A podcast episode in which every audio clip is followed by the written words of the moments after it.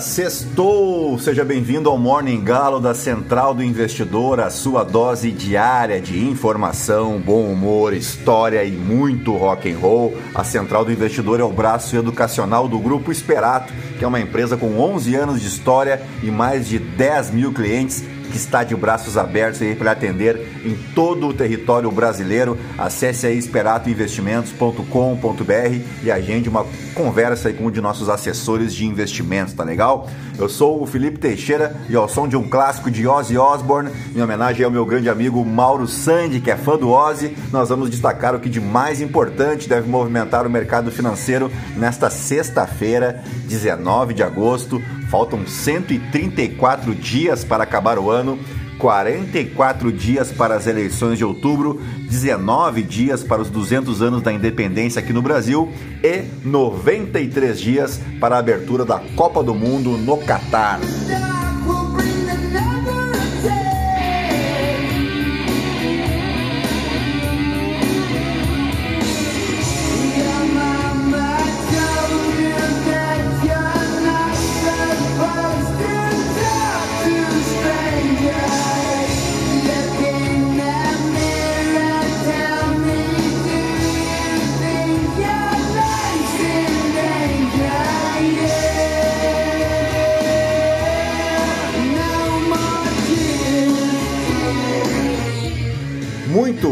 São 5 horas e 17 minutos, 11 graus aqui em Itapema, uma sexta-feira gelada e hoje é dia mundial da fotografia, ou a fotografia, como diria o menininho aquele do Raça Negra, né? A escolha do dia 19 de agosto uh, se dá para celebrar essa data aí, é uma homenagem à invenção do daguerreótipo, que foi o antecessor das câmeras fotográficas, e este invento foi anunciado em um 19 de agosto de 1839 pela Academia Francesa de Ciências. O daguerreótipo consiste numa imagem fixada sobre uma placa de cobre ou outro metal de custo mais baixo, como um banho de prata, formando assim uma superfície espelhada. A imagem era ao mesmo tempo positiva e negativa, dependendo do ângulo em que era observada. Tratava-se então de imagens únicas, fixadas diretamente sobre a placa final, sem o uso de negativo. Esse aparelho foi desenvolvido pelo francês Louis Daguerre em 1837, graças aos estudos de Joseph Niepce, que havia criado a heliograph alguns anos antes. Em 1839, também foi inventado o calótipo, um outro sistema de captura de imagens uh, criado por William Fox Talbot. E por causa dessas incríveis invenções, o ano de 1839 ficou consagrado aí como o ano da invenção da fotografia. Vamos adiante, porque aqui no Brasil é dia do artista de teatro. A data homenageia os profissionais que atuam em performance, performances teatrais tanto os atores e diretores, como também os responsáveis pela sonoplastia, pela iluminação, figurino, etc, etc, etc. Galera que fica ali no apoio, né, para que os espetáculos teatrais tenham sucesso. E vale lembrar que as representações teatrais acontecem no Brasil desde o século XVI, no mínimo, com encenações sobre temáticas religiosas. Nessa época, esses espetáculos tinham a intenção de catequizar a população. Mais tarde, com a vinda da família real portuguesa para o país, em 1808. Estão lembrados, né, quando eles fugiram lá de Portugal, porque o Napoleão Bonaparte estava chegando com seu exército francês.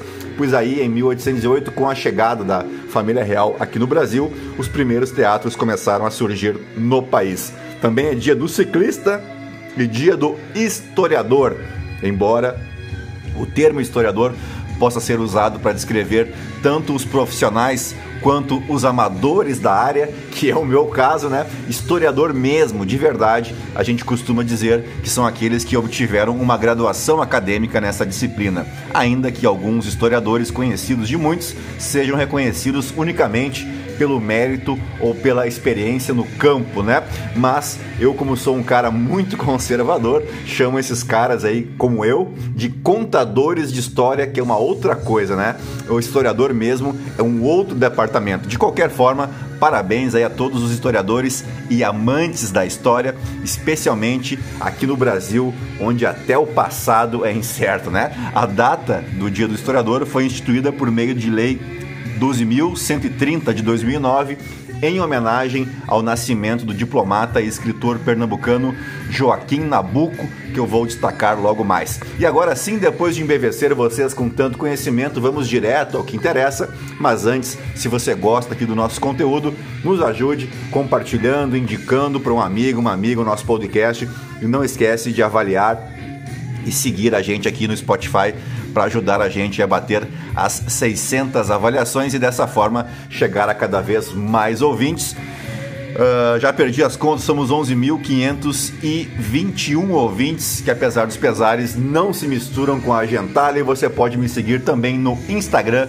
lá no Felipe ST. E é isso aí, Gentalha. Vamos operar!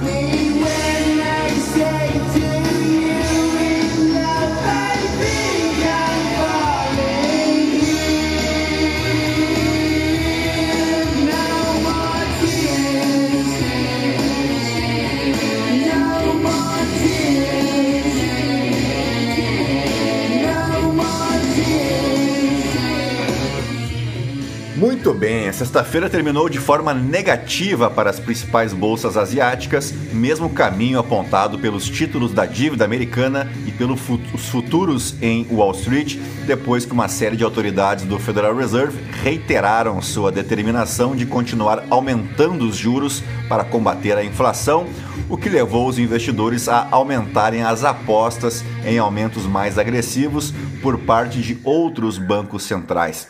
O futuro do S&P 500 vai caindo 0,5% depois que os ganhos da quinta-feira colocaram o benchmark a caminho da mais longa sequência de ganhos semanais desde o mês de novembro do ano passado. As ações de tecnologia continuam sendo o elo mais fraco, com os futuros do índice Nasdaq caindo 0,63% nessa sexta-feira, enquanto o dólar se encaminha para a maior alta semanal desde 10 de junho. O Bloomberg Dollar Spot Index foi definido para um aumento aí de 1,7% nessa semana, tendo avançado em cinco dos últimos seis dias. Já o Stocks Europe 600 opera em queda, com todos os grupos da indústria no vermelho, bem como as ações de viagens e lazer. Dois membros votantes do Comitê Federal de Mercado Aberto, o FONC, o James Bullard de St. Louis e a Esther George de Kansas City enfatizaram que o Banco Central dos Estados Unidos continuará a aumentar as taxas de juros até que a inflação recue para sua meta de 2%. Autoridades sem direito a voto também reiteraram a postura agressiva da entidade. Mary Daly, de São Francisco, diz que as autoridades não terão pressa em reverter o curso no próximo ano, o que contrariou as apostas dos investidores para cortes de juros antes do final de 2023. Neil Kashkari, de Minneapolis, disse que, aspas, temos um problema de inflação agora e que o Banco Central precisa reduzi-lo, mais uma vez, com urgência. Bem, os mercados aumentaram as apostas de aperto do Banco Central americano, com 40% de chances de um aumento de 75 pontos base uh, na reunião de setembro e uma probabilidade de 33% de um aumento semelhante pelo Banco Central da Inglaterra. Os investidores voltam suas atenções agora para o simpósio anual do Federal Reserve em Jackson Hole, no Wyoming, para obter mais pistas sobre os caminhos da política monetária. Embora os aumentos das taxas tenham sido esperados e bem aceitos pelos mercados, os indicadores econômicos recentes sugerem uma desaceleração na atividade da maior economia do mundo. Economistas veem 50% de chance de recessão nos Estados Unidos e uma probabilidade semelhante ou ainda mais forte de contração na Europa.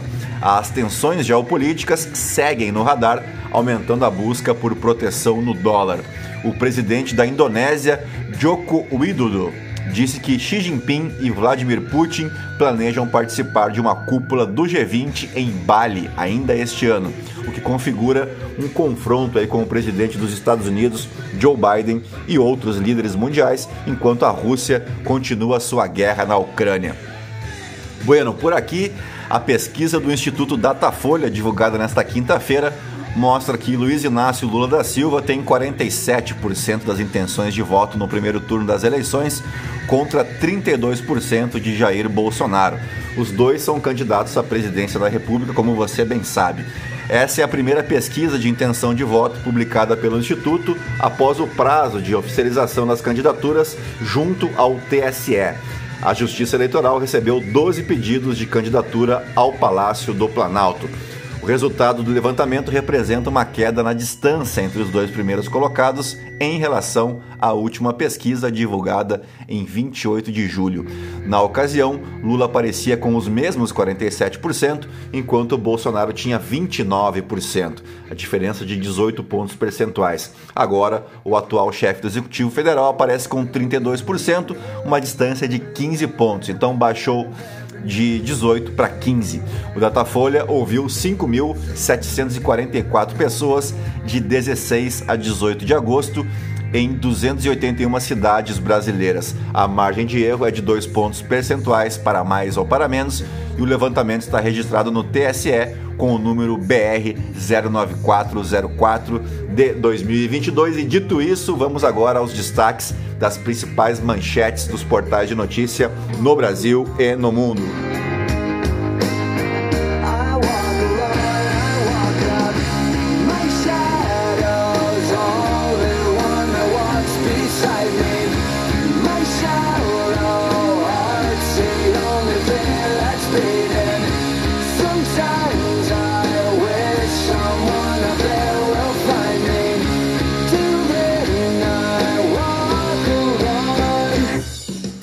Muito bem, começamos pelo Estadão. Grupo de empresários que inclui bolsonaristas tenta aproximação com Lula, que se esquiva de agenda.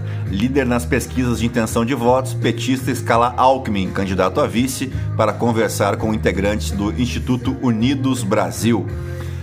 Confusão entre Bolsonaro e youtuber gera primeiro hit eleitoral do ano e enxurrada de memes presidente vira assunto mais comentado do mundo no Twitter após confusão. Na verdade, ontem ele teve três acessos de raiva, né? Três faniquitos aí. Acho que poderia colocar em dia a sua vacina antirrábica, apesar de que ele não é muito favorável às vacinas, né? Mas vamos adiante cratera recém-descoberta é semelhante à de meteoro que extinguiu dinossauros. Impacto teria criado na Guiné uma parede de água da altura de um arranha-céu. Saiba quem são os empresários bolsonaristas de grupo que defendia golpe militar. Gabriel Monteiro é caçado pela Câmara do Rio de Janeiro por quebra de decoro. Parlamentares decidiram pela perda do mandato do youtuber por 48 votos a 2. E isso que ele foi filmado fazendo sexo com uma menor de idade, né? Imagina se não tivesse a filmagem. Teve dois elementos que ainda votaram favoráveis a esse canalha. Bom, vamos adiante. Sobe para 59 o número de mulheres que denunciam juiz por assédio em São Paulo. Qual a cor da sua calcinha? Confira os relatos de mulheres ouvidas pelo Estadão. Falando em canalha, mais um aqui, né? Datafolha indica empate técnico entre Castro e Freixo para governo do Rio de Janeiro. Roberto Dias, o STF, parece ter trazido o pêndulo, pêndulo mais para o centro. Lula fala em cumprir a Bíblia e a Constituição em primeiro comício da campanha. É meio estranho, né? Cumprir a Bíblia. Tudo bem, né? Vamos adiante. Santos Cruz chefia investigação sobre ataque à prisão na Ucrânia. Uh, tem o destaque da passagem do São Paulo né, para as semifinais da Copa do Brasil. Uh, e vamos para a Folha de São Paulo bens de deputados da coligação de Bolsonaro são o dobro dos da aliança de Lula. Na média, parlamentares homens também apresentam o dobro do patrimônio de congressistas mulheres. Datafolha: Lula tem 51% dos votos válidos e mantém chance de vencer no primeiro turno. Haddad lidera em São Paulo com 38%, seguido por Tarcísio, 16%, e Rodrigo Garcia com 11%. Exagerei com Bolsonaro, mas não por chamá-lo de tchutchuca do centrão, diz youtuber. Bolsonaro é grosseiro com assessor horas depois do atrito, de atrito com youtuber. Lula diz que Bíblia tem que ser cumprida e que Bolsonaro é desequilibrado mentalmente. Presidente do STF volta a tornar Eduardo Cunha inelegível. Vereador Gabriel Monteiro é caçado por quebra de decoro parlamentar. Ex-PM é suspeito de assédio e importunação sexual. Para a defesa, ele é vítima de complô. É sempre a mesma história, né? Covid deixa ao menos uma sequela em 65% dos infectados no Brasil, aponta estudo. Pesquisa conjunta ouviu cerca de 9 mil pessoas no primeiro trimestre. Vamos de valor econômico agora. Datafolha: Lula tem 47, Bolsonaro 32 e Ciro 7% das intenções de voto no primeiro turno. Análise: Cabo youtuber é um clone de Bolsonaro. Youtuber chama de tchutchuca do Centrão e Bolsonaro reage. Irritado, Bolsonaro rebate reportagem que mostra apoio de empresários a golpes se Lula for reeleito. Acionistas que votaram à distância rejeitam Gileno Barreto como presidente do Conselho da Petrobras. Leilão de aeroporto de aeroportos arrecada 2,7 bilhões de reais com outorgas. Vamos de O Globo. Coluna da Vera Magalhães. O medo passou a ser o principal combustível da eleição. Coluna do Pedro Dória. A máquina de produzir e propagar fake news está a todo vapor. Não é aceitável atrair votos via perseguição religiosa ou sacralização de candidaturas, é a coluna da Flávia Oliveira. Pastor, irmão e bispo, número de candidatos que usam denominação religiosa é recorde. Levantamento do Globo identificou 902 postulantes a cargos nas eleições deste ano. Câmara do Rio caça mandato de Gabriel Monteiro. Veja como foi. Equipe de Bolsonaro desqualifica, mas quer elevar pesquisas. Governo pode estar preparando o Petrobras para a chegada do PT, a coluna da Malu Gaspar. XP assume aeroportos de olho em potencial imobiliário. Suplente está na lista do CEPERG e foi aliado de Paz e Crivella. Uh, vamos de Poder 360 quiseram puxar meu tapete de Stebet sobre Lula e MDBistas. 43% dos beneficiários do Auxílio Brasil estão inadimplentes. Consignado no Auxílio Brasil começa em setembro, diz ministro. Fux suspende decisão que tornava Eduardo Cunha elegível. JBS contesta acusações de ONG sobre descarbonização. Streaming tem a maior fatia de audiência de TV nos Estados Unidos em julho. Ataque de Bolsonaro às urnas é um erro, afirma Arthur Lira. Irmão de Ciro Gomes declara voto em Camilo Santana, no Ceará. Vamos para o portal Metrópolis. Ibanês cresce 10 pontos e tem 39,9%. Leila está atrás com 9, diz pesquisa Metrópolis Ideia. Alexandre de Moraes marca encontro com o ministro da Defesa. Governo de Minas Gerais, Zema lidera a pesquisa Datafolha com 47%, Calil tem 23%. Simone defende o fim da reeleição, mira PT e diz que Bolsonaro é omisso. Ciro conta ter pensado meteoro pode cair em posse de Moraes no TSE. Não é hora de se acovardar, diz Ibanês sobre o projeto de reeleição. Bastidores do fim, saiba o que definiu o término de Simone e Simaria. Essa aqui eu mal posso esperar para perder, né? Frente Evangélica declara apoio a Lula para deter o anti-Messias. Vamos para o The New York Times agora. Juiz pode liberar depoimento na busca de Trump, mas somente após redação. No The Washington Post, espiões da Rússia interpretaram mal a Ucrânia e enganaram o Kremlin à medida que a guerra se aproximava. No Financial Times, estados do Oriente Médio devem receber 1,3 trilhões de dólares em petróleo, de acordo com o FMI. E agora vamos para os nossos fatos históricos, porque o 19 de agosto marca o nascimento de um grande homem, Joaquim Nabuco, que deve ser nome de rua aí na tua cidade, né? Mas ele foi um político, diplomata, historiador, jurista, orador e jornalista brasileiro formado pela Faculdade de Direito do Recife. Ele foi um dos fundadores da Academia Brasileira de Letras e na data de seu nascimento, 19 de agosto, comemora-se então o Dia Nacional do Historiador. Ele foi um dos grandes diplomatas do Brasil Império, né, que durou ali de 1822 a 1889, e além de orador, ele foi também poeta e memorialista. Além de o, da obra O Abolicionismo, Minha Formação, que figura como uma importante obra de memórias, onde se percebe né, o paradoxo de quem foi educado por uma família escravocrata, o caso do Joaquim Nabuco, mas optou pela luta em favor dos, dos escravos. Nabuco diz sentir, abre aspas, saudade do escravo pela generosidade destes, num contraponto ao egoísmo do Senhor. Abre aspas mais uma vez, a escravidão permanecerá por muito tempo como a característica nacional do Brasil, sentenciou ele lá no século XIX ainda, né?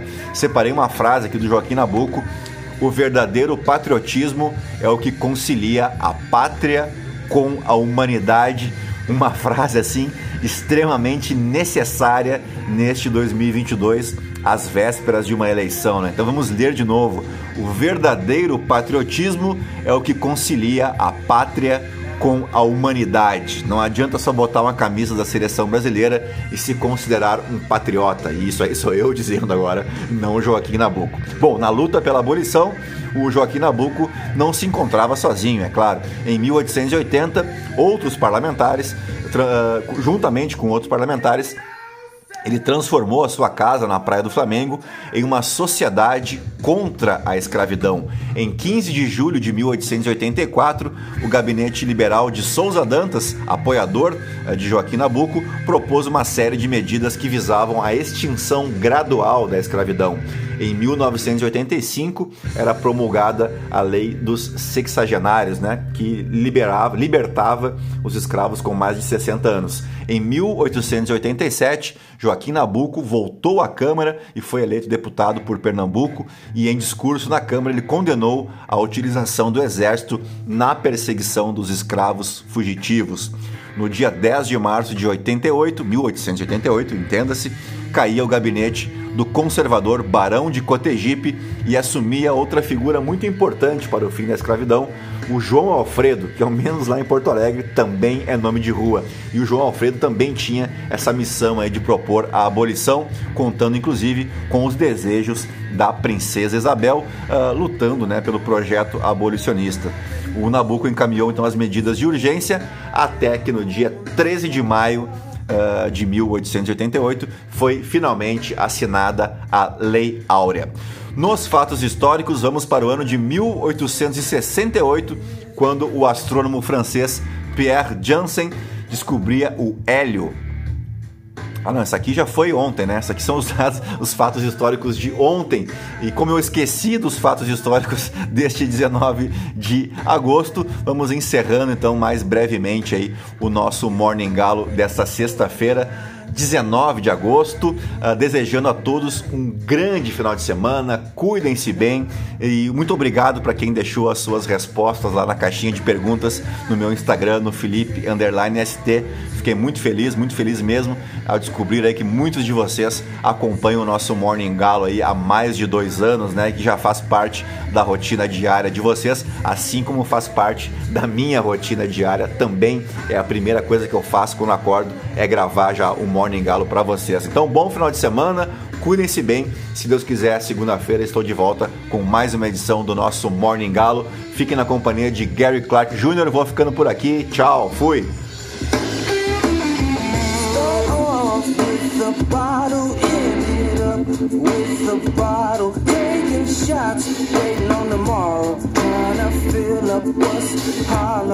You gonna know my name You gonna know my name.